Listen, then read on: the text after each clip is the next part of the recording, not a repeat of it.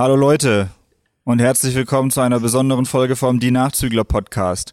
Die Leute, die es mit Video sehen, werden jetzt schon merken, irgendwas ist anders als sonst. Ich kann es vielleicht noch nicht genau sagen, was anders ist als sonst, aber irgendwas ist anders. Hallo Markus. Hi, hi Daniel. Es freut mich hier zu sein auf deinem Gehöft. ja, äh, es wird heute ein bisschen anders ablaufen, denn äh, wir hatten ja schon im letzten Podcast erwähnt, dass meine Eltern was geerbt haben und wir sind gerade beide am Bodensee unten und sind jetzt quasi hier, wo wir was geerbt haben und dachten uns, dass wir die Folge einfach hier drehen. Deshalb, ja, heute wird's ein bisschen äh, videolastiger, würde ich sagen, der Podcast. Ich glaube, die Leute, die ihn auf YouTube gucken, haben da jetzt ein bisschen mehr Wert als die Leute, die äh, ihn nur hören. Ja, also falls ihr die Möglichkeit habt, ihn zu gucken, würde ich euch es diesmal empfehlen, mal reinzuschauen. Ja, und dann äh, kommen wir auch direkt zum Intro.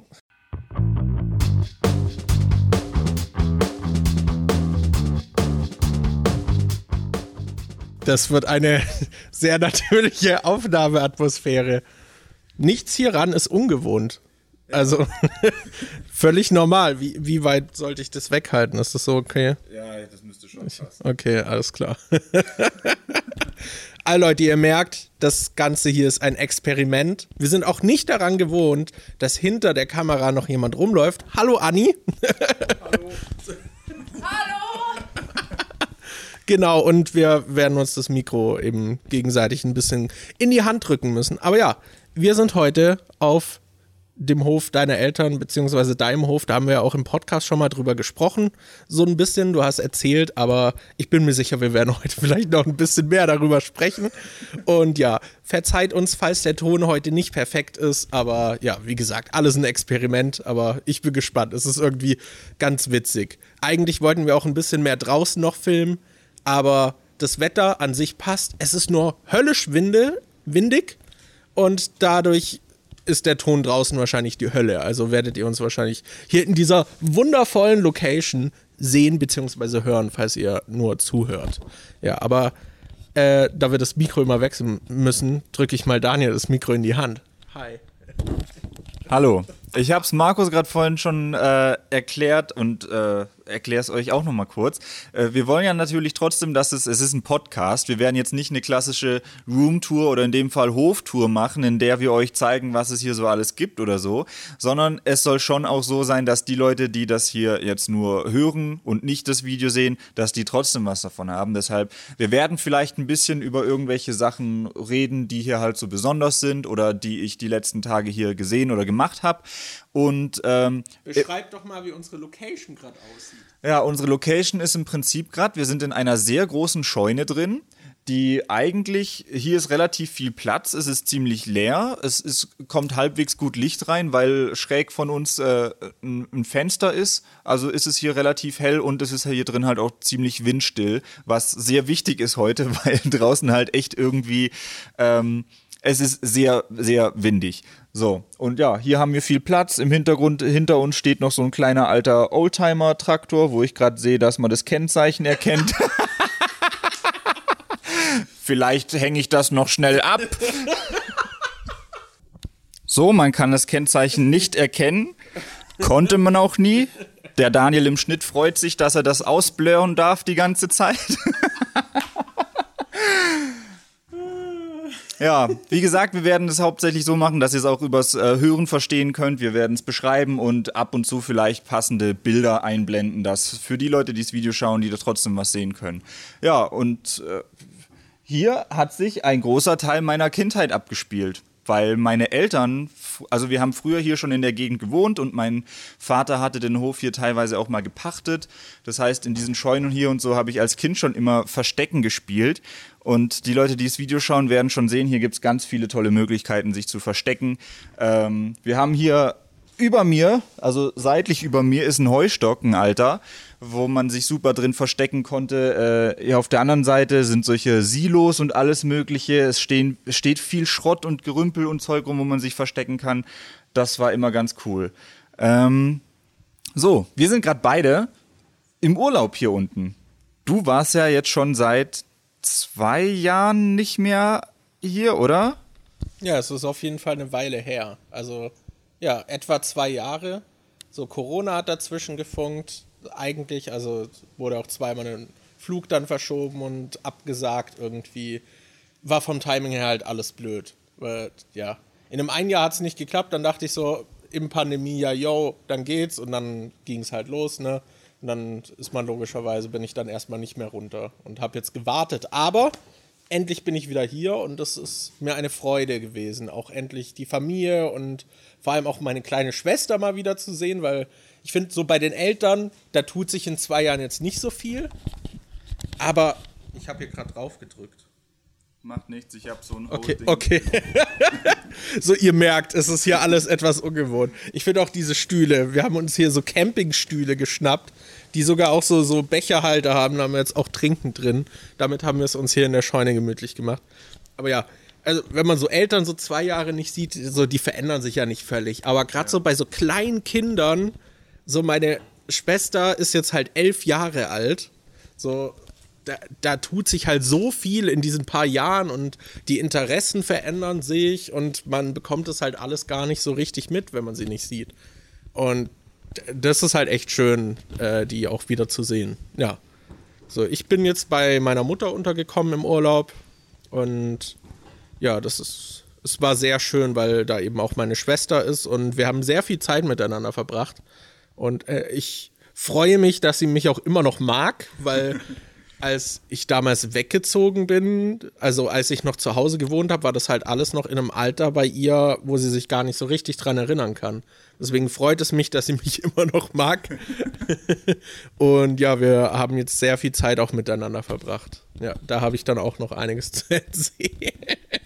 Hast du ihr den Vlog gezeigt, wo sie mit drin war? Ich habe ihr von diesem Vlog erzählt, aber ich hatte ihn nicht parat. Aber ich meinte noch, dass ich ihr den irgendwann mal noch zeigen will. Ja, da, der, der ist halt auch richtig gut. da meinte ich immer, den muss ich ihr zeigen, wenn es ihr so peinlich wie möglich ist. Wahrscheinlich, wenn sie so 15 ist. Aber ich glaube, so lange warte ich jetzt doch nicht. Aber ja, ich habe auch sehr viel über Jugendkultur hier gelernt. Sowas, was die, die jungen Kinder von heute hip finden. Und ich kann sagen, meine kleine Schwester mit elf, sie kannte Fortnite nicht. Also sie hat, sie hat gehört, dass es ein Spiel ist, aber mehr weiß sie nicht darüber. Sie weiß nicht, wie es aussieht und sie kennt niemanden, der es spielt. Und das hat mich dann doch verblüfft. Das wundert mich jetzt auch total krass. Ich war neulich bei so einem Seminar dabei und die Seminarleiterin, ähm, das war halt so eine, so eine typische Bürofrau halt irgendwie und die jetzt nicht sich großartig mit Technik oder sowas auskennte und sogar die kannte Fortnite und hat kurz darüber geredet und meinte, dass ihr Neffe das wohl spielt und dann habe ich ihr das noch so ein bisschen erklären sollen, was das dann überhaupt ist. Das ja, war sehr toll. Die war so ein bisschen so eine Klischee-Boomerin fast schon, auch wenn sie, glaubt nicht ganz so alt war, dass sie eine Boomerin ist. Aber, aber das war, war komisch, mit ihr dann über Fortnite zu reden und ihr dann allgemein Videospiele zu erklären, weil wir dann auch noch über GTA geredet haben, weil sie meinte, ihr Neffe spielt das auch. Und dann meinte ich so, ja, da spielt man halt so Kriminelle und kann dann halt so. Und dann so, ach, sowas finden die Jugendlichen also cool, wenn man als Krimineller spielt und Gewalt verherrlicht und was weiß ich. Das, ja, war, war sehr interessant. So, ich kann mir gerade das mit dem Fortnite aber auch vorstellen, dass das vielleicht bei Jungs vielleicht doch noch mehr ausgeprägt ist. Ja. Ich weiß nicht, dass. Also, ich kenne es natürlich nur aus der Perspektive, wie wir auch aufgewachsen sind. Und da waren Videospiele bei uns schon eher noch Jungs dominiert.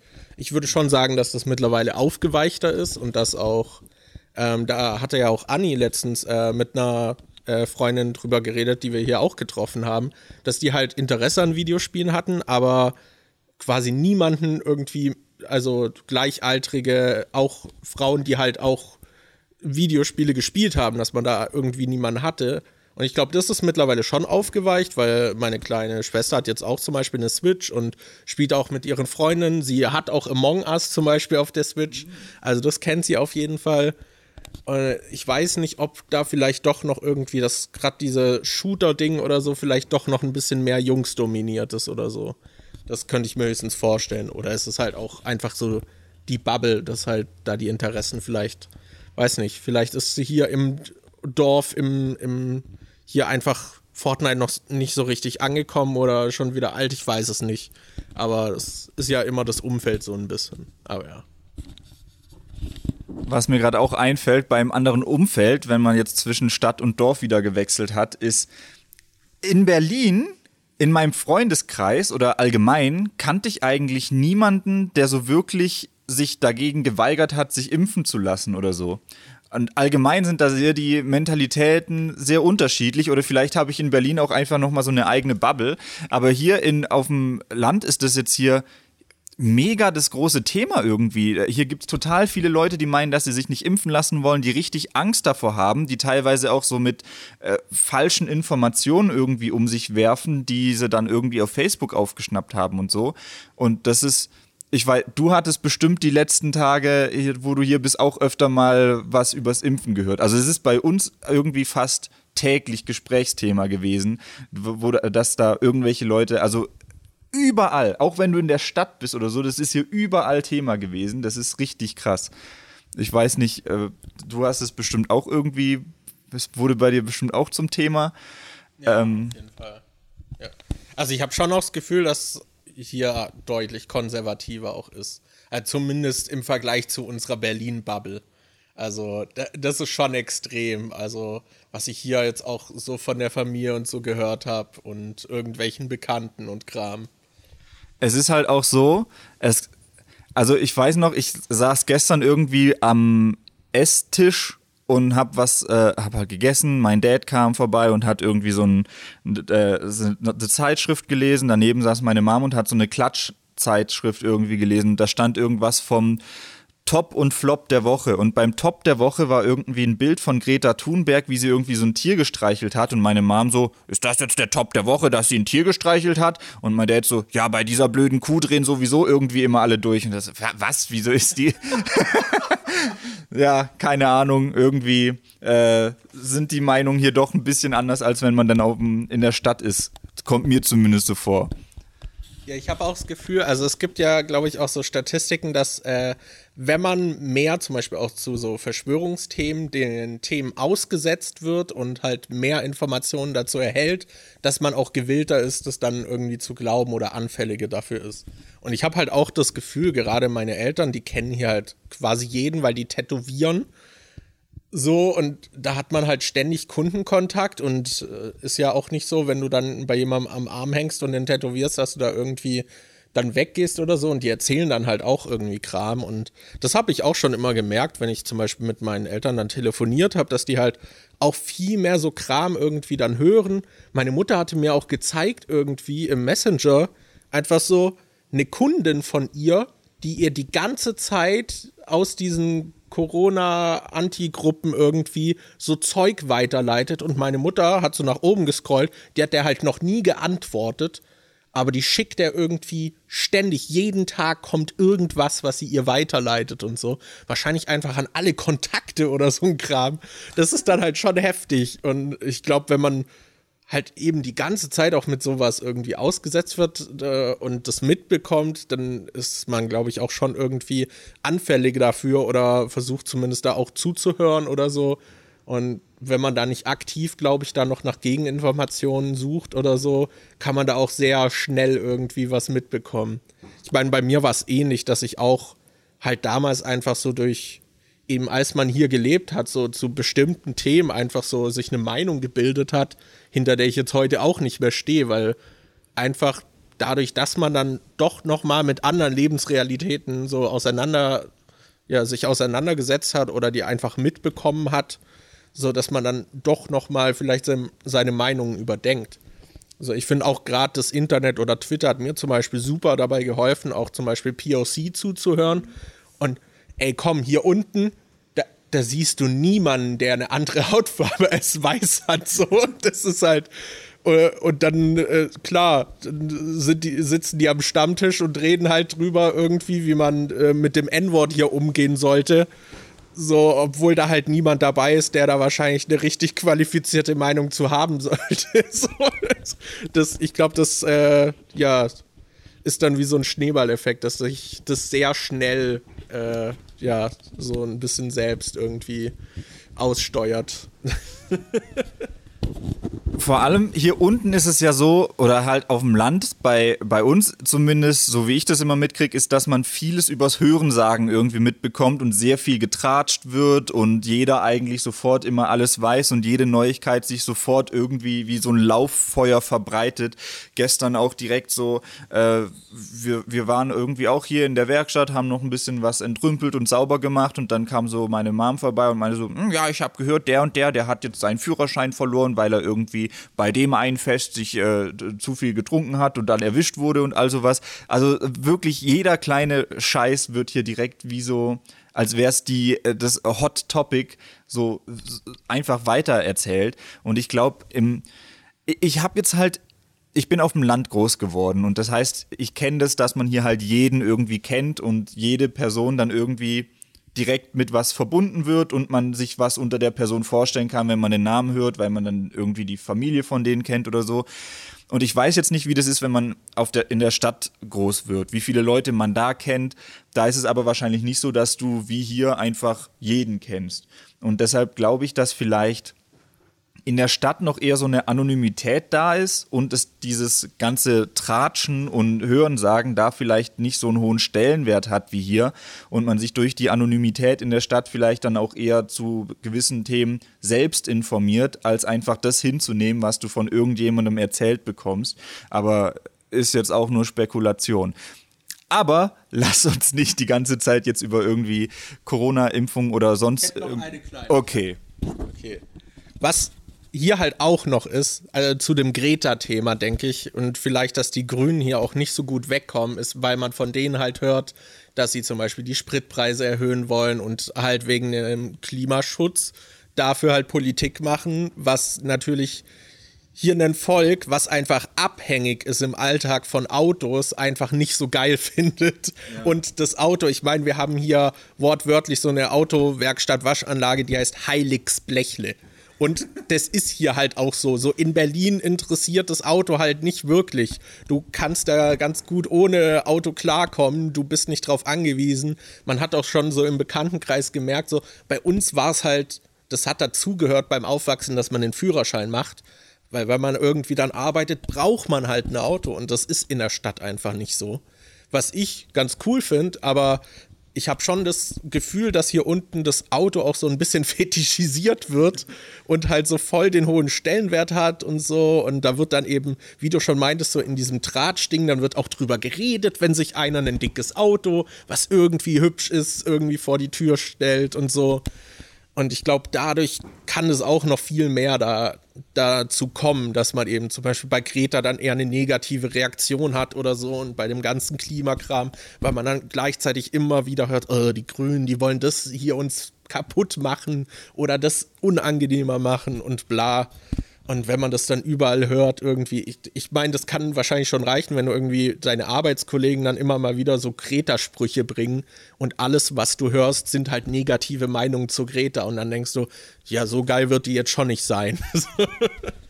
Was ja auch gerade ansteht, sind äh, bald sind wieder Wahlen und äh, es hängen ja jetzt wählen. ja erstmal geht wählen und hier hängen ja auch überall so jetzt die ganzen Wahlplakate rum. Und mir ist hier auf dem Land jetzt auch schon aufgefallen, als wir so mit dem Auto rumgefahren sind, dass da so größere Plakate hängen. In Berlin habe ich eher so diese kleineren gesehen, weil das halt meistens in so Fußgängerzonen war, wo ich die gesehen habe.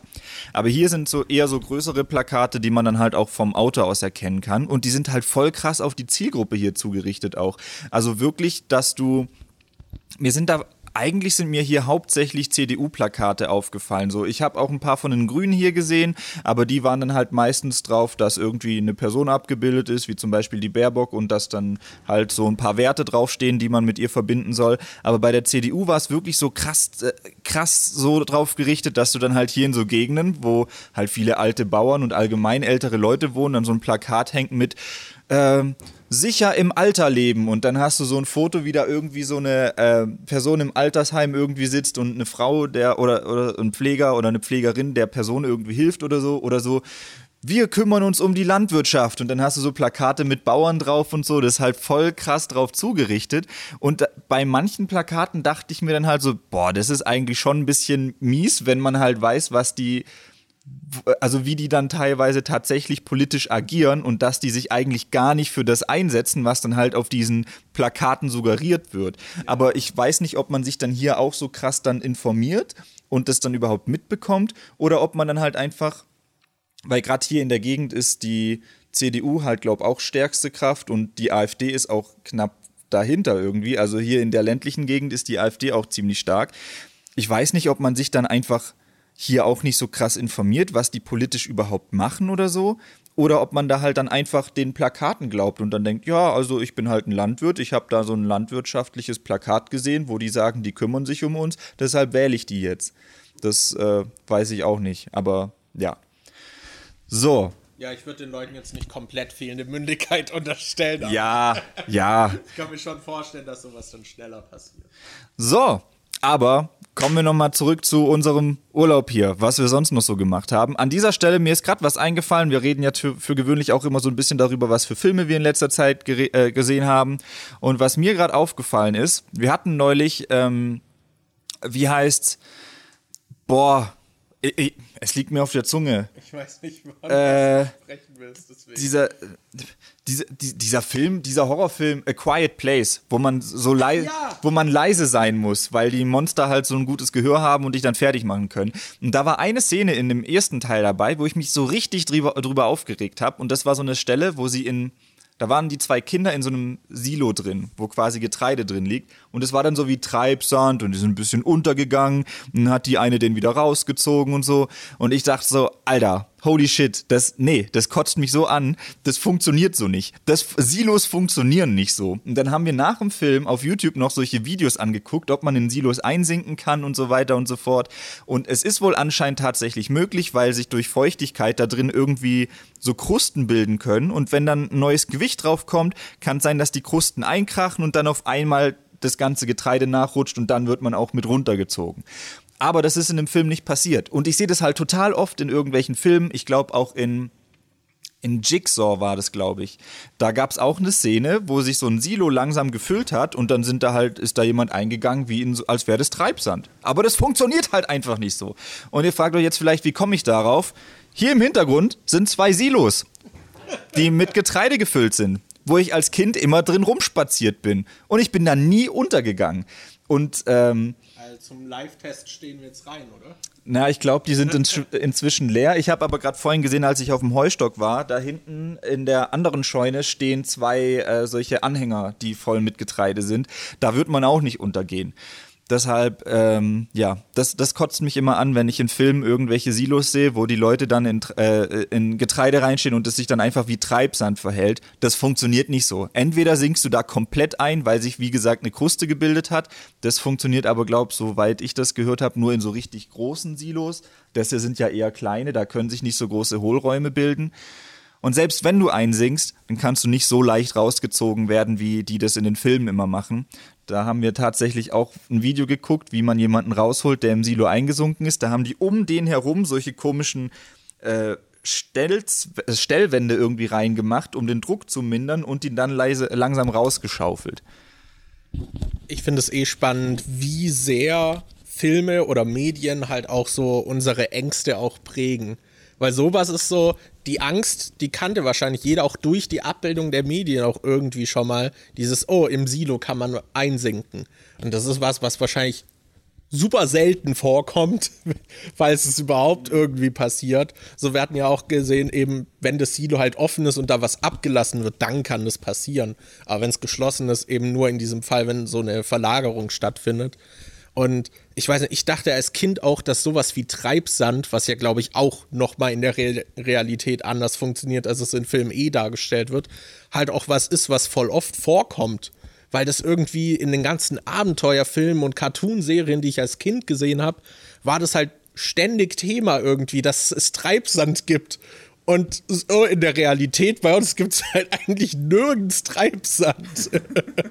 das finde ich halt super spannend, was einem die Medien so ein bisschen auch so anerziehen können.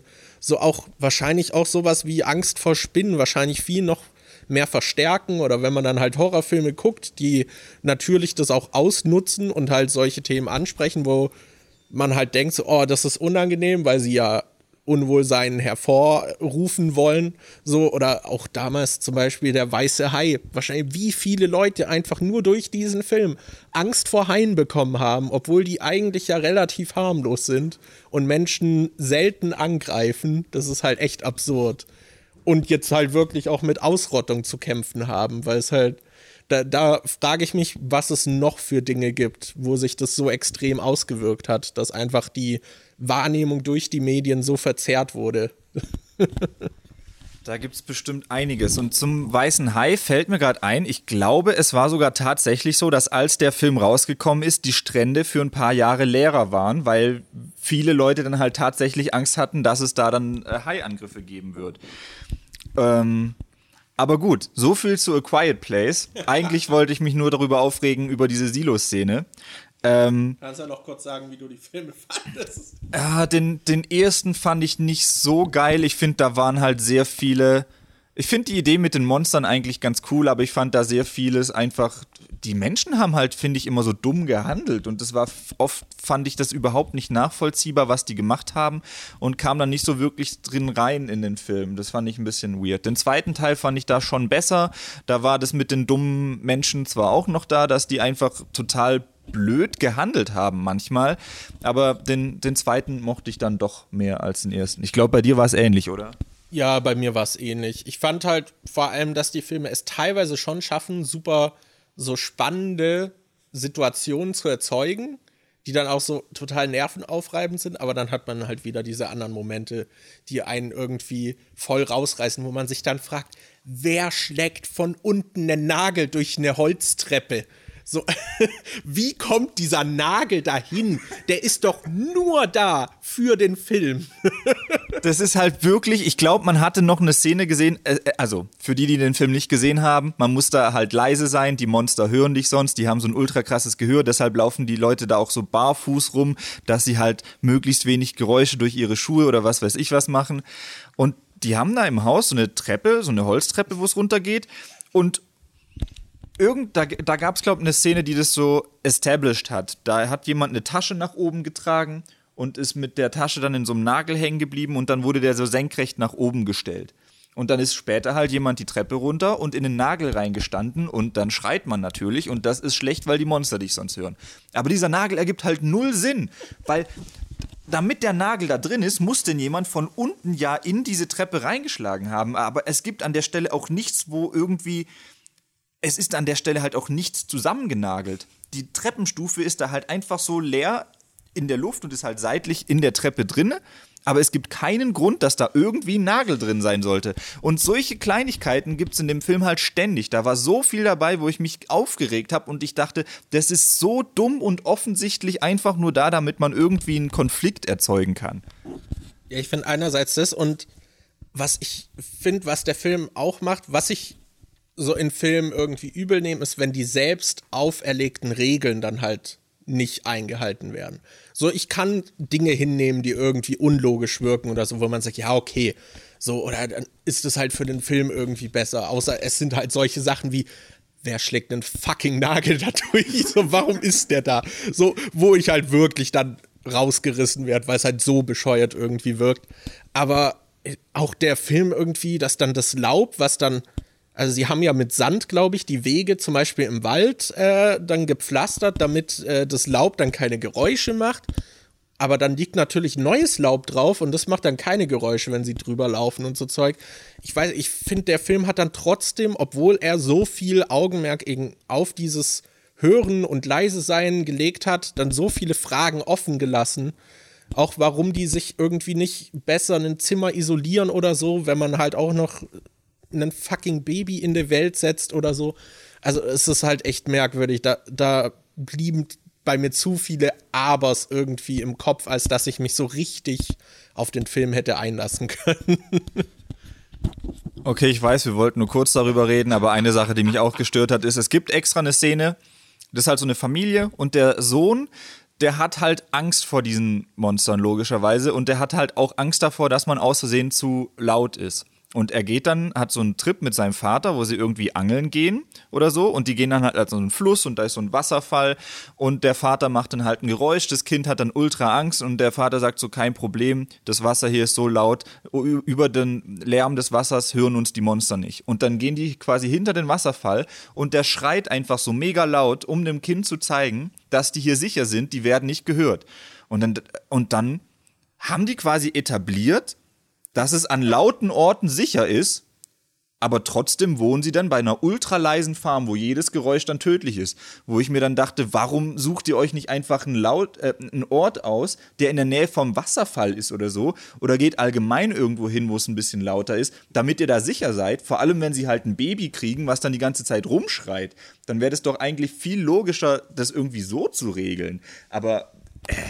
Es wird halt auch in beiden Filmen nicht mehr genutzt. So, ja. das spielt halt danach auch keine Rolle mehr. Also, das wird etabliert und gezeigt und nicht genutzt. Aber warum ist es da?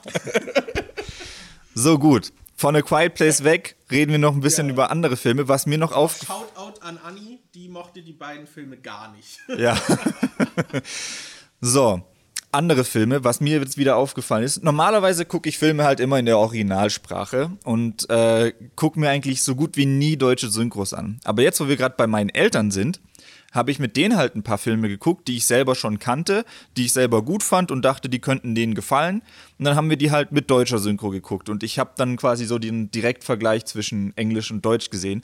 Und eine Sache, die mich bei so Synchros irgendwie immer irgendwie stört, ist, wenn Leute einen Akzent haben, so einen ausländischen Akzent. Ich finde, der klingt in deutschen Synchros immer so hart gefaked. Ich, ich weiß nicht, was das ist. Also ich habe Und der ist auch immer so stark. Der ist halt immer so ultra stark. Wir haben zum Beispiel Nobody geguckt. Da gibt es ja diese Busszene, wo, die, wo der Typ sich quasi mit diesen Russen schlägert. Und dann gibt es so diese eine Szene, wo der Russe sich die Nase gebrochen hat und dann sagt er so irgendwas auf Russisch oder so und dann der so, My nose is broken. Und, äh, und und im Deutschen sagt er so, Nase ist gebrochen. Und es klingt halt immer wie so, die, ich, ich weiß nicht, ich finde diese, die klingen immer so ultra hart gleich. Und es klingt irgendwie immer gefaked. Ich weiß nicht. Ich habe in der Schreinerei, wo ich war, da haben auch Polen gearbeitet und so. Und ich habe schon öfter mit irgendwelchen Ausländern zu tun gehabt, die halt so gebrochenes Deutsch sprechen. Aber die haben sich gefühlt noch nie so angehört wie die Leute in diesen Synchros. Das klingt immer, als würde man da einfach jemanden hinsetzen der halt so eigentlich ein deutscher Synchronsprecher ist und normal Deutsch redet. Dann so, ja, der ist ein Russe, versuch also so ein bisschen Russisch zu reden oder so. Bei Suicide Squad ist es auch so, diese Ratcatcher 2, die da die Ratten kontrolliert, die hat in der deutschen Synchro halt auch diesen komischen Akzent. Und dann hast du noch später diese Rebellenarmee, die von dieser Frau angeführt wird bei Suicide Squad. Und die hat dann halt so einen komischen spanischen Akzent, glaube ich, oder so, der halt im Deutschen auch völlig weird klingt. Und wir haben gestern angefangen, Jojo Rabbit zu gucken. Und da hat sich jemand gefreut. Na, Annie hat nicht, äh, Annie ist nach oben gegangen, die hat nicht mitgeguckt. Aber ich, ich, weiß nicht, da mochte ich zum Beispiel dann die Synchro von Tiger Waititi als Hitler so überhaupt nicht. Weil in der Originalfassung hat er halt so einfach so, klingt er so, hat er halt so einen deutschen Akzent so so, hello, I'm Adolf Hitler and you are a little Nazi boy and ähm, der, der redet halt mit so, dass man erkennt, dass, es, dass er Deutscher ist. Aber in der deutschen Synchro hat er dann halt dieses Hallo, ich bin Adolf Hitler und redet so hart und so. Und das, das fand ich dann so voll unpassend. Also irgendwie passt es ja schon dazu, weil Hitler sich halt so angehört hat. Aber in dem Film hat es mich dann irgendwie gestört, weil es so quasi, ich, ich weiß nicht, da fand ich die so was Comedy angeht, fand ich das dann in der Originalversion einfach besser.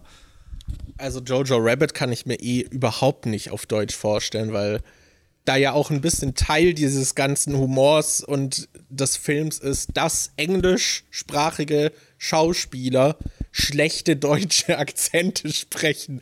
Aber man weiß halt als Deutscher, das sind keine deutschen Akzente. Und deswegen kann ich mir den Null auf Deutsch vorstellen, wie der da richtig funktioniert. Ich könnte mir das höchstens vorstellen, wenn man es so machen würde wie bei Schuh des Manito oder New Kids.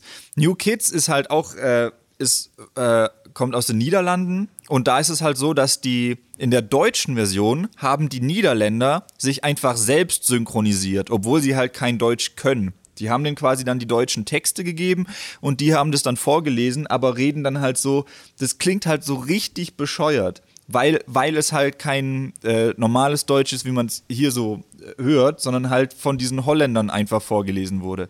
Und bei Schuh des Manitou gab es, glaube ich, auch eine Synchro, wo quasi die deutschen Schauspieler, also Bully und so weiter, sich einfach selbst auf Englisch synchronisiert haben. Und ich glaube, dadurch ist dann auch noch so ein bisschen dieser sprachliche Witz noch irgendwie erhalten geblieben. Aber ich weiß nicht, Jojo Rabbit auf Deutsch hat mir so irgendwie überhaupt nicht gefallen. Wir haben dann auch nicht fertig geguckt, weil beide Eltern von mir eingepennt sind und wir haben aber auch sehr spät mit dem Film angefangen. Wir haben irgendwie kurz vor elf angefangen, den Film zu gucken. Deshalb, ja, ja, keine Ahnung. Was hast du in letzter Zeit? Hast du irgendwelche Filme geguckt, seit du hier warst? Ich überlege gerade. Ich habe, ich habe diese Shiny Flakes Doku geguckt. Aber ansonsten glaube ich nichts. Die Shiny Flakes Doku ist quasi das, was auch How to Sell Drugs Online auf Netflix äh, sich genommen hat als Prämisse, was eben dieser reale Kriminalfall eines, ja, ich sag mal, nicht Jugendlichen, aber halt jungen Erwachsenen ist, der aus seinem Zimmer heraus zu so einem richtigen Drogenbaron wurde, weil er halt über das Darknet und mithilfe von Bitcoins halt ein Vermögen verdient hat und so einen Online-Drogen-Versandhandel aufgezogen hat. Und da habe ich diese Doku geguckt, was eigentlich ziemlich cool ist, weil sie halt wirklich ihn dabei haben und er dann auch, sie haben in einem Studio dann das Set nachgebaut, also das Set seines Zimmers gebaut, so den, den Wohnungen, also die Wohnung irgendwie, wo er gelebt hat und dann stellt er quasi auch alles nach, was er so gemacht hat. Und zwischendurch hat man dann aber auch noch so Interviews mit ihm und auch mit den Kriminalbeamten und einem Psychologen, der ihn eingeschätzt hat und so. Und das ist eigentlich ganz cool. Halt diese Geschichte, die halt auch super faszinierend ist. So, kein Wunder hat sich auch die äh, andere Serie das als äh, Prämisse genommen, so, weil das schon sehr faszinierend ist, wie er halt wirklich komplett allein das irgendwie sich aufgebaut hat oder zumindest dann halt weiterverkauft hat. Und es bleiben auch so in der Doku ein paar Fragen offen. Was ich da aber richtig krass fand, war einfach, wie positiv dieser Dude dargestellt wird. also er hatte schon so ein bisschen so narzisstische Züge, fand ich. Also, wo dann halt auch irgendwelche Aussagen von ihm immer auch so gegen andere Aussagen gecuttet werden und so. Und er scheint schon sich selbst sehr zu feiern und von sich selbst sehr zu über, also sehr überzeugt zu sein äh, und hat halt auch so null Reue, aber das macht die Doku halt auch wieder sehr unterhaltsam, weil er dann halt mit seinen Taten so ein bisschen konfrontiert wird und dann hast du halt so, hast du irgendwie den Polizisten, der das Ganze halt so darstellt, ja, der ist ja Tag für Tag dann aufgestanden und hat bewusst entschieden, mehrere Verbrechen zu begehen. So, weil er dann halt irgendwie, glaube ich, teilweise 150 Lieferungen an einem Tag dann fertig gemacht hat.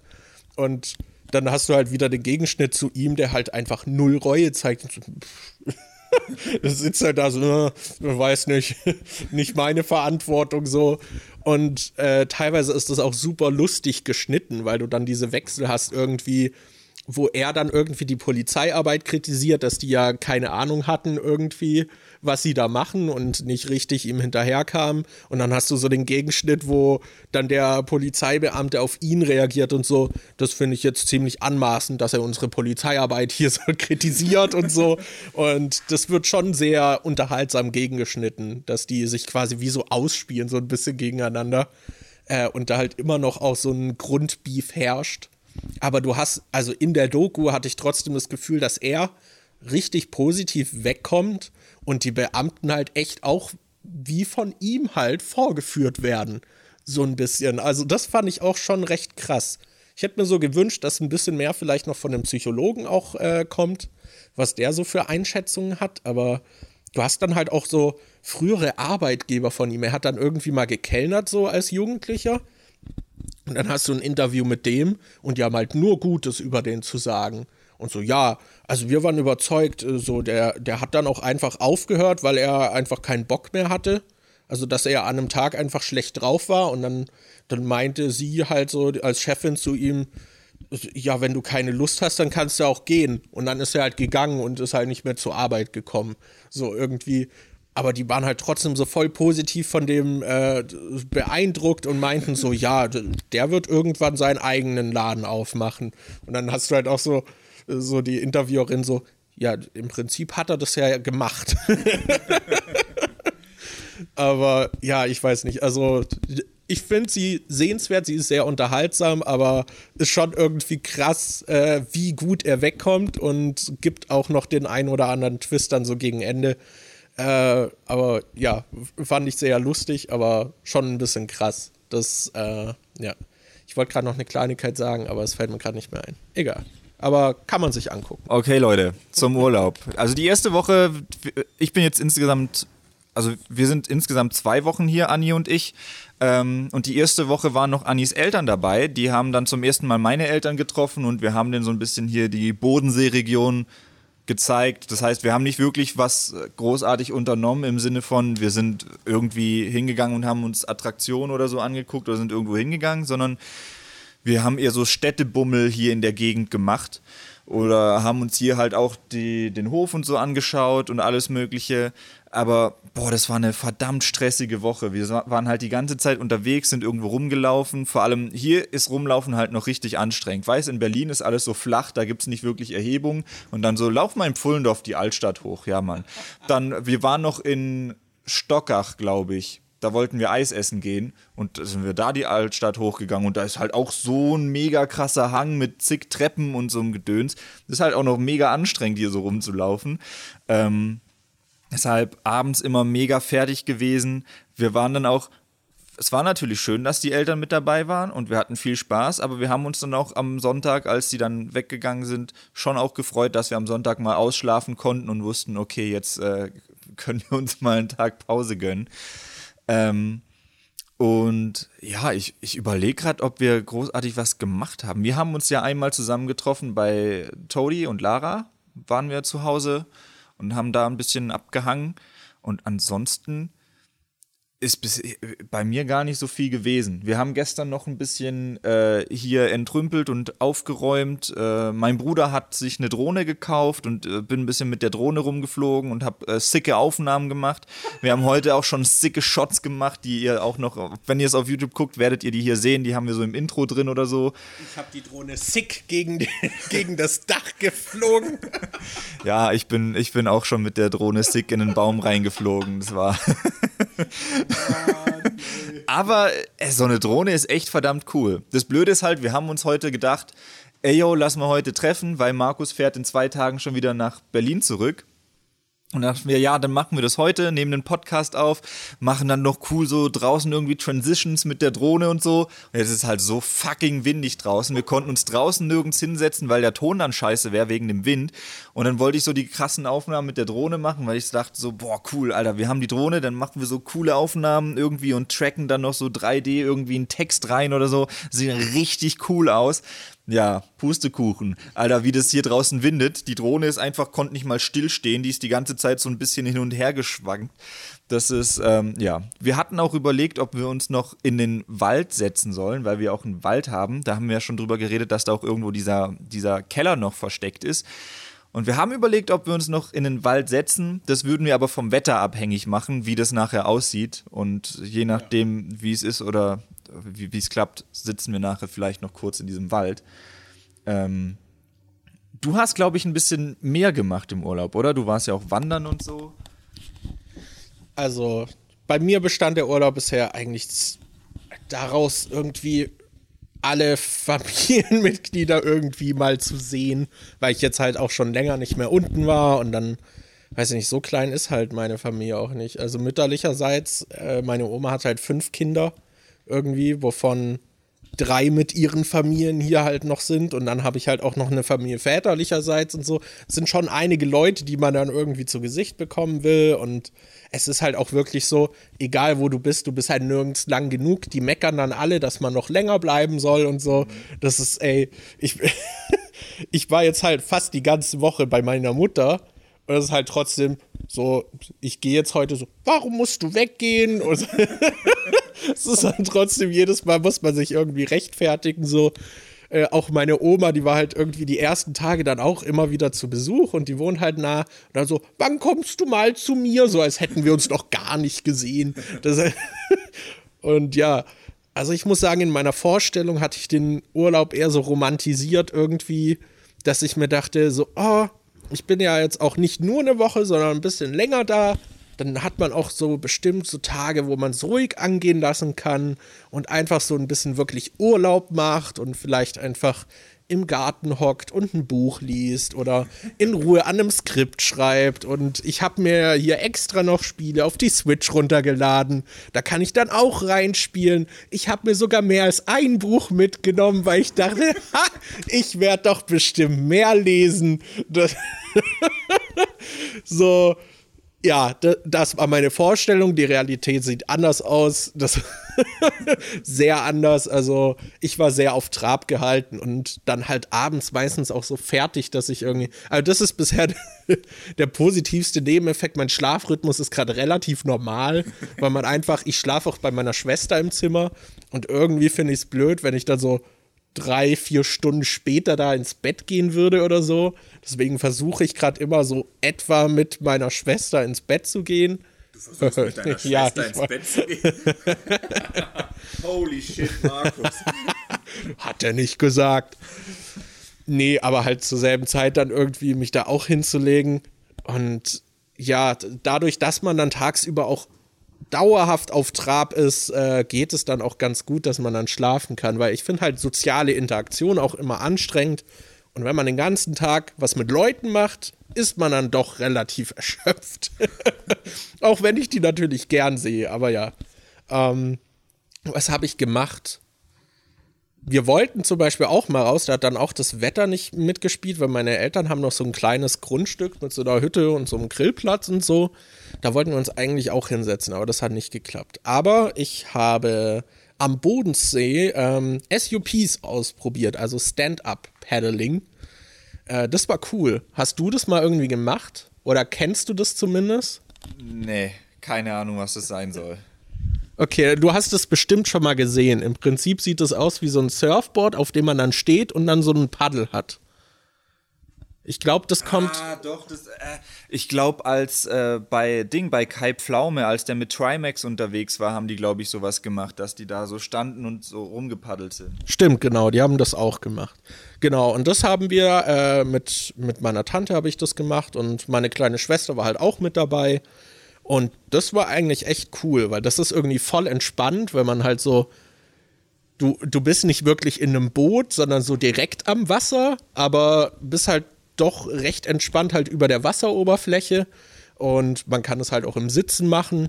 So im Stehen hatte ich noch Probleme mit der Balance. Bei meiner Schwester hat es direkt so geklappt, aber ja, man kann sich halt auch einfach da draufsetzen. Wir waren dann nachher auch so zu zweit einfach drauf und sind dann so über den Bodensee irgendwie, keine Ahnung, eine halbe Stunde gepaddelt, sind da dann an Land gegangen, haben Pommes gegessen, sind da nachher wieder zurückgepaddelt. Das war halt voll cool.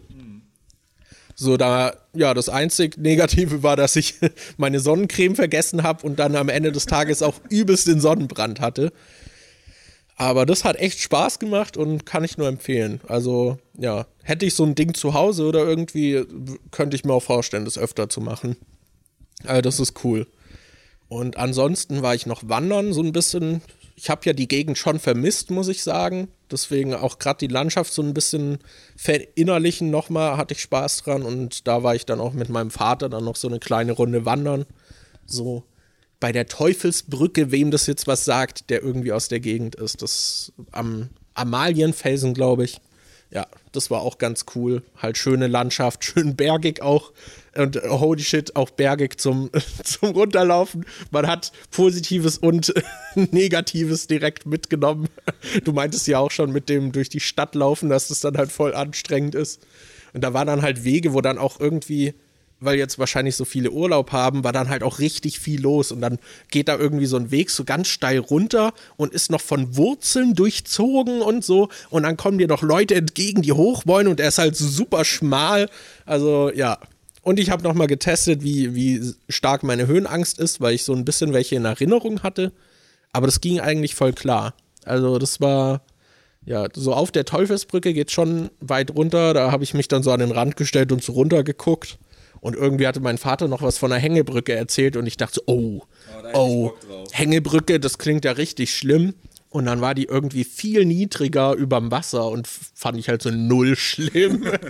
fand ich sogar cool, weil sie halt so rumgewackelt hat, aber ja, ich überlege gerade, ob ich noch was groß gemacht habe. Aber ich glaube, der Rest war eher so halt Zeit mit Familie verbringen, reden irgendwie. An dem einen Tag habe ich irgendwie meine Oma gesehen. Dann sind wir zu meinem Onkel und seiner Familie. Und dann kam da auch noch meine Tante vorbei. Und später hat uns dann meine Mutter abgeholt. Und da war einfach so viel los. Und dann bin ich am Abend zu meinem Vater so. und das war halt einfach, also da habe ich gemerkt, sozial, da war ich zwischendurch auch mal so richtig unentspannt und wurde so voll schnell wütend und habe so gemerkt, so, boah, ich brauche kurz irgendwie Pause, irgendwie, weil ich einfach merke, wie ich das nicht mehr mitmache. Aber ja, an sich war es echt schön jetzt, aber halt anders, als ich es mir vorgestellt habe. Vor allem halt auch dieses Abends dann einfach so, hm, jetzt ist halb zwölf. Ja, dann versuche ich jetzt auch einfach zu schlafen. Wir haben halt, wie gesagt, ich hab, äh, bin gerade vorhin mit Markus hier so ein bisschen rumgelaufen, habe ihm gezeigt, was wir hier dann so haben bei diesem Hof. Es sind halt sehr viele Scheunen, zwei Werkstätte und äh, haufenweise Unterstellmöglichkeiten, wo man noch irgendwie Traktoren und andere Maschinen stehen hat. Wir haben gestern äh, also Anni, mein Vater und ich haben bei einer Scheune quasi direkt gegenüber da vorne, äh, für die Leute, die es gerade äh, im Video sehen, haben wir, das war halt echt so, du hast von außen die Tür aufgemacht und du konntest nicht reinlaufen, weil alles zu war mit äh, Gerümpel. Da habe ich, glaube ich, auch ein Foto von, was ich zeigen kann. Und ähm, was ich nicht wusste, mein Dad wusste das, hinter diesem ganzen Gerümpel ging noch eine Treppe runter, weil es da einen alten Rübenkeller gibt, wo die früher halt so ihre Rüben und sowas gelagert haben. Und ich dachte so, holy shit, da ist ein fucking Keller noch unten drunter. Und den hat man halt dann wirklich, als es zugemüllt war, man hat schon gesehen, dass es da runter geht, aber man kam halt einfach nicht runter, weil da so viel Zeug davor stand. Und mein Dad meinte, dass da halt locker seit 25 Jahren oder so niemand mehr drin war, weil es halt schon ewig zugestellt mit Gerümpel und so war. Und ja, da haben wir gestern dann ein bisschen aufgeräumt und ähm, dann bin ich in diesen Keller runter und ich war der erste Mensch seit äh, 25 Jahren, schätze ich, der unten in diesem Keller war. Äh, habe mich so richtig so gefühlt wie jemand, der so ein Lost Place erkundet oder so. Habe auch ein cooles Video gemacht. Vielleicht lade ich das noch auf TikTok hoch. Aber es war relativ unspektakulär, weil der Keller war komplett leer. Also da liegt nur so ein bisschen weicher, sandiger Boden drin mit ein paar größeren Steinen drin. Äh, an den Rändern sind so ein paar Löcher gewesen, wo irgendwie Tiere sich mal eingebuddelt haben. Und äh, ja, sonst war da nicht drin, nicht viel drin. So ein bisschen Müll, der mal die Treppe runtergerollt ist irgendwie. Da liegt so ein Rad noch irgendwie drin, weil oben vor der Treppe, das habe ich erst äh, zu Hause dann zusammengezählt im Kopf, da oben lagen nämlich drei Räder. Und unten lag auch eins. Und ich habe mir da irgendwie nichts bei gedacht. Und als ich dann zu Hause war und das Video nochmal auf dem Handy angeguckt habe, habe ich so gemerkt, ja scheiße, da ist wahrscheinlich irgendwann mal das eine Rad runtergerollt, weil eigentlich sind es ja immer vier Räder. Ja, aber sonst war da leider nicht so viel drin. Aber an sich hier gibt's halt voll viel Zeug. Ich glaube, ich sollte auch noch ein bisschen auf diese Mysterien eingehen, die ich im Podcast schon mal angeschnitten habe, weil mich auch auf Instagram schon Leute angeschrieben haben und gefragt haben, wie es denn da jetzt aussieht, ob ich Echt? im Urlaub jetzt schon reingeguckt habe, ob da was ist oder so. Ähm, ein Mysterium war zum Beispiel, ich weiß nicht, ob man es in der Kamera sieht, wahrscheinlich nicht, weil es zu hell ist, aber direkt hinter uns ist das äh, Bauernhaus, was wir quasi äh, geerbt haben, wo eine Hälfte vom Haus ist quasi Wohnhaus und die andere Hälfte, da ist so ein Heustock drin. Und da vermuten wir, dass da irgendwie so ein, so ein Raum drin ist, der, den man aber, den, findet man irgendwie, der, da gibt es halt keinen Eingang für im Wohnhaus. Man sieht so, dass es von den Wänden höher irgendwie nicht hinhaut, da musste eigentlich noch so ein großer Zwischenraum sein und da glauben wir, dass da halt ein, äh, ein Raum noch drin ist. So, und ähm, Annis Stiefvater war ja auch mit dabei. Und der, okay, ich habe jetzt Angst, dass ich was Falsches sage. Du musst einfach gleich mal kurz nicken, Anni. Der war doch mal Maurer oder sowas, oder? Der meinte doch, hä? Der meinte, dass er damit Erfahrungen hatte.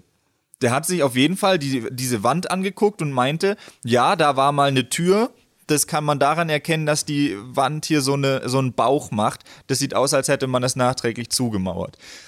Okay, auf jeden Fall haben wir jetzt die Bestätigung von einem Fachmann, dass da wohl mal eine Tür war und die zugemacht wurde. So, meine Vermutung war, es könnte halt ein versteckter Raum sein, aber ich weiß nicht, warum man da so einen versteckten Raum machen sollte und warum man den dann zumauert. Aber ich könnte mir halt vorstellen, dass das vielleicht mal ein Übergang war vom Wohnhaus in den Heustock rein, dass man da so rüberlaufen konnte und dass sie das dann halt zugemacht haben, weil man das irgendwann nicht mehr gebraucht hat. Dann könnte man ja jetzt theoretisch einfach sagen, ja, dann gucken wir vom Heustock aus in der Richtung, ob da halt, ob da dieser Raum vorhanden ist aber das können wir auch noch nicht machen. Das wollten meine Eltern dann irgendwann im Winter vielleicht machen. Den Raum konnten wir jetzt also noch nicht suchen, weil der Heustock ist halt noch voll mit so richtig altem Heu, was da schon seit 20 Jahren oder so drin liegt und was schon total verschimmelt ist und voll mit Katzenpisse und allem Zeug ist richtig eklig, da kannst du ohne Schutzkleidung nicht reingehen, sonst holst du dir bestimmt fünf Krankheiten einfach nur, wenn du einatmest. Und ähm, Deshalb konnten wir nach dem Raum noch nicht suchen. Und in dem Gebäude momentan wohnt im Erdgeschoss noch jemand. Das heißt, wir können da auch nicht einfach hingehen und sagen, ja, lass mal eine Wand einreißen oder so und gucken, was dahinter ist. Ach, ist das auch noch bei denen in der Wohnung oder wie? Nee, also der, da wohnt jemand gerade im Erdgeschoss und dieser Raum ist im Obergeschoss, aber ich glaube, das ist jetzt halt trotzdem ein bisschen blöd, wenn wir da einfach hingehen und dann eine Wand einreißen. Ähm, deshalb, ja, den Raum haben wir noch nicht gefunden. Und zu der Sache mit dem Wald, mit dem Keller, der da ist, das Problem ist, der ist an so einem Hang und da sind halt gerade, der ist komplett überwuchert inzwischen. Also da ist alles voll mit Brennnesseln und Sträuchern und Pipapo. Und da kommt man momentan gerade einfach nicht hin. Da sieht man einfach nichts. Deshalb müsste man jetzt entweder mega die Aktion machen und die ganzen Brennnesseln und alles rausreißen oder abmähen oder so. Oder mein Dad meinte, ja, wir warten halt sonst einfach bis Herbst, Winter, wenn das ganze Grünzeug weg ist und gucken da danach. Deshalb wird sich das ähm, Geheimnis mit dem Keller in nächster Zeit wahrscheinlich auch nicht lüften. Ich Aber, bin auch traurig, Leute. Ja, ich bin auch traurig, aber ich habe den Keller jetzt gesehen, der hier in der Scheune ist. Das ist, das war auch schon ziemlich cool. Ansonsten, äh, ja, weiß nicht. So viel zu erzählen gibt es ja eigentlich gar nicht. Ich fand das, du hattest ja auch schon erzählt und so ein bisschen was gezeigt, aber jetzt hier auch nochmal auf dem Hof zu sein, finde ich auch irgendwie, ist nochmal was anderes, weil hier halt auch so viel Zeug ist, in jeder Ecke lauert noch irgendwie was, wo du dich wirklich fragst, was geht hier ab. Und du hast hier Zeug, wo du wirklich dich fragst, wie ist das hierher gekommen? Daniel zeigt dir jetzt auch was. Das sind diese Pfosten, die an der Straße am Seitenrand stehen mit diesen Lichtern drauf, diese schwarz-weißen. Hier liegt einfach so ein Ding rum. Daniel meinte auch hier hinten irgendwie, da steht Zeug, wo er als Kind schon gespielt hat und das lag da schon. Also hier liegt, also hier lauert so viel Müll und Kram, wo man gar nicht einschätzen kann, woher das kommt. Ich habe da einen Kumpel, dem wird das gefallen. Wir wissen alle, von wem ich spreche. Aber ja, es ist schon äh, faszinierend. So, ja, Daniel zeigt gerade so ein paar Sachen. Jetzt läuft er nochmal mit der Leiter durchs Bild. Es ist halt, also ich hätte auch richtig Lust, das hier zu erkunden. Aber mich hält zumindest die Angst vor Spinnen sehr, sehr zurück, hier in jegliche Ecken zu klettern. Aber ja, es ist schon sehr, sehr witzig. Und auch krass, wie groß das ganze Ding ist. Also, wenn ich das Ding hier geerbt hätte, ich wüsste nicht, was ich mit diesem Hof direkt anfange, weil hier auch so viel zu tun ist ist zum Glück nicht mein Problem so und auch nicht ganz deins. Aber also man muss hier halt auch sehr viel renovieren. Ich habe zum Beispiel gerade gesehen, direkt neben Markus, guck dir mal den Balken da an.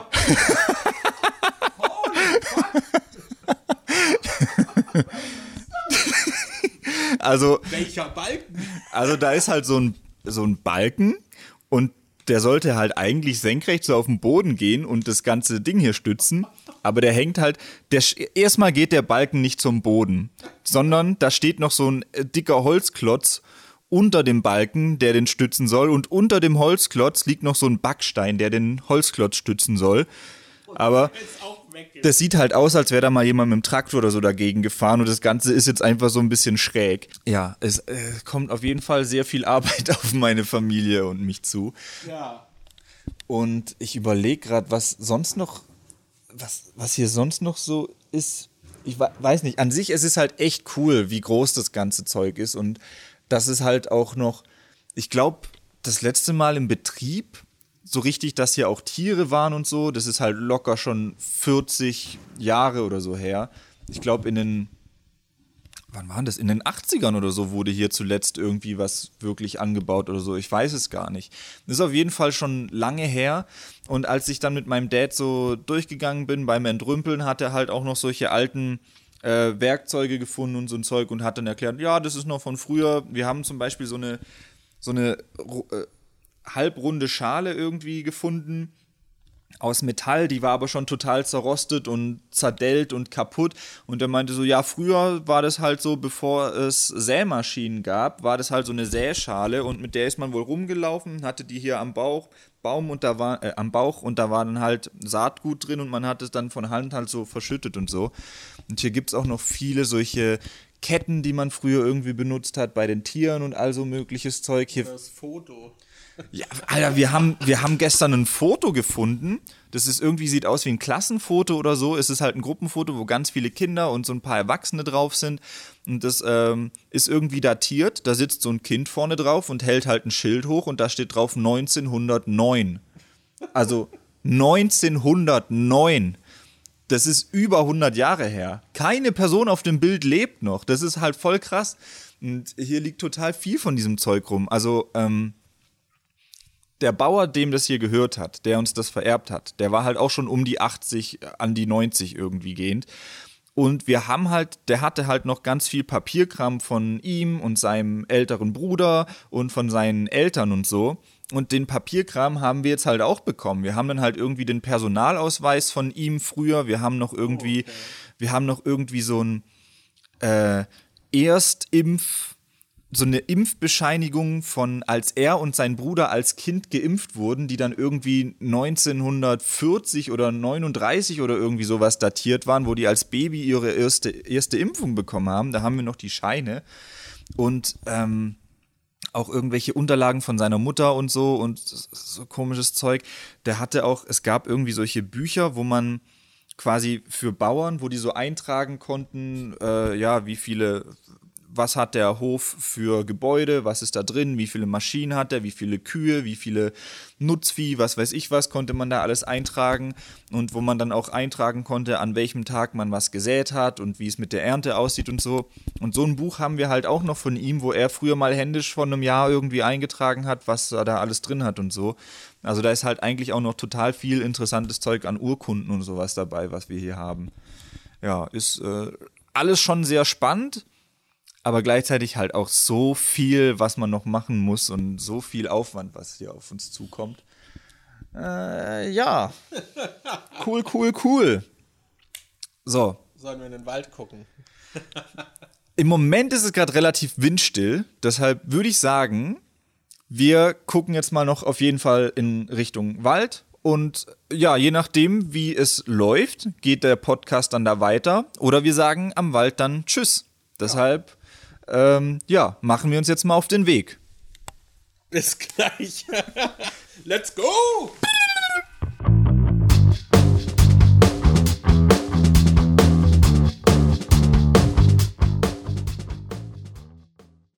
Ha, Leute, lustige Geschichte. Ihr habt ja jetzt wahrscheinlich, falls ihr das Video gesehen habt, unsere epische Transition in den Wald gesehen und seht ja jetzt auch Footage von uns im Wald sitzen. Aber es soll nicht alles perfekt sein, denn es hat nicht aufgenommen. Daniel, willst du erzählen, was passiert ist? also, wir haben ja hier so ein äh, Mikro in der Hand und da ist so ein kleines Rädchen dran, was quasi den Pegel einstellt, wie laut das Ding aufnehmen soll. Und ich habe da, damit man die ganze Zeit, äh, nicht die ganze Zeit so ein, äh, solche Popgeräusche hört, wenn man zum Beispiel ein P sagt oder so, habe ich so einen Popschutz drüber gemacht. Dieses kleine schwarze Bommelchen, was ihr da seht. Und vor der Aufnahme im Wald habe ich das drüber gesteckt und das drüberstecken hat dann den Regler mit dem Pegel auf Null gestellt. Und dann haben wir da im Wald gesessen, haben, glaub, 15 Minuten oder so eine Kurzfragenrunde aufgenommen. Und äh, beim später, als ich dann die Aufnahmen gecheckt habe, habe ich gesehen, oh shit, oh shit, das Mikrofon hat gar nicht aufgenommen. Ja. Ja, cool gelaufen auf jeden Fall. Aber wir können ja noch erzählen, wie es war, in diesem Wald aufzunehmen. Weil erstmal fing es damit an, dass wir Anni zurückgelassen haben, weil die nicht in den Wald wollte, weil man halt durch Sträucher, auch auf bergigem Gelände und nicht so ganz gut begehbaren Terrain da durch musste. Und dann haben wir sie zurückgelassen und meinten, ja, dauert nicht lang. Und dann sind wir da doch eine Weile durchmarschiert. Also ich glaube, insgesamt waren wir dann doch eine Dreiviertelstunde weg. Und ihr habt schon gehört, so 10, 15 Minuten Aufnahme. also wir haben halt erst einen Platz gesucht und so. Und auf dem Weg habe ich es auch noch geschafft, einfach meinen Schuh komplett ins Morast absinken zu lassen, so dass ich dann mit einem Socken da stand im Wald und scheiße, mein Schuh steckt fest, der halt auch komplett neu war einfach. Den hatte ich irgendwie vor zwei Tagen davor irgendwie geholt. Und er ist so weiß und schwarz und war dann einfach komplett voll mit Matsch. Das war geil. Ironischerweise waren wir ja alle mit neuen Schuhen da. Du hattest neue ja. Schuhe, ich hatte direkt neue Schuhe und Anni hatte auch neue Schuhe. Und äh, Anni hat die weise Entscheidung getroffen, nicht mit in den Wald zu gehen. Meine Schuhe haben es auch ganz gut überlegt, aber äh, überlebt, aber Markus ist halt richtig eingesunken. ja, da war so ein Weg, also davor war es irgendwie, da wurde auch so ein Weg gelegt, weil wahrscheinlich durch die Überschwemmungen in den Wochen davor und so war wahrscheinlich einfach alles matschig und irgendjemand wollte da durchlaufen. Und dann gab es diesen einen Weg und bei der einen Stelle musste ich so außerhalb vom Weg entlang laufen, weil der Weg irgendwie zu sehr abgesunken ist. Aber danach war es eigentlich ganz geschickt gelöst mit so Rindenstücken oder so, die dann so, so klein, kleine Bretter, die auf dem Weg ausgelegt waren, damit man da drauf laufen kann. Da bin ich aber auch abgesungen und dachte, ja, okay, probier es wieder außen rum. Und da war es einfach komplett flüssig und ich bin einfach reingesunken. Vor allem ich bin vor ihm den Weg entlang gelaufen und höre dann plötzlich hinter mir nur so einen lauten Schrei, so, ah, nein! Und dreh mich um und sehe, wie Markus ohne Schuh dasteht. ja, das war cool, das war cool. Aber hat trotzdem Spaß gemacht. Wir haben dann noch so einen Spot gefunden, den ihr hier jetzt auch seht. Der ist so, so ein bisschen bergab gefilmt. Also wir sitzen eigentlich ziemlich weit unter der Kamera, so, die filmt nach unten. Und ich meinte auch noch, als wir da durchgelaufen sind, weil der halt schon relativ abgelegen ist, so, hm, sollen wir hier nicht auf dem Weg aufnehmen? Hier ist eigentlich recht schönes Licht. Und dann meinte Dani so, ja, aber wenn hier jemand durchläuft, dann ist das ja voll blöd. Und direkt danach kommt jemand und mit zwei Hunden und läuft durch. ja. Ja, aber das war in dem Fall unser Experiment, einen Podcast mal on the road aufzunehmen, anders als äh, zu Hause. Ja. Und wir hoffen, es hat euch trotzdem gefallen. Wir hoffen, der Sound war einigermaßen in Ordnung. Und äh, ab dem nächsten Mal sind wir dann wieder im Zimmer. Genau, lasst uns gerne Feedback dafür da und auch gerne noch ein paar Themenvorschläge oder Fragen für die Schnellfragerunde. Tschüss. Ciao.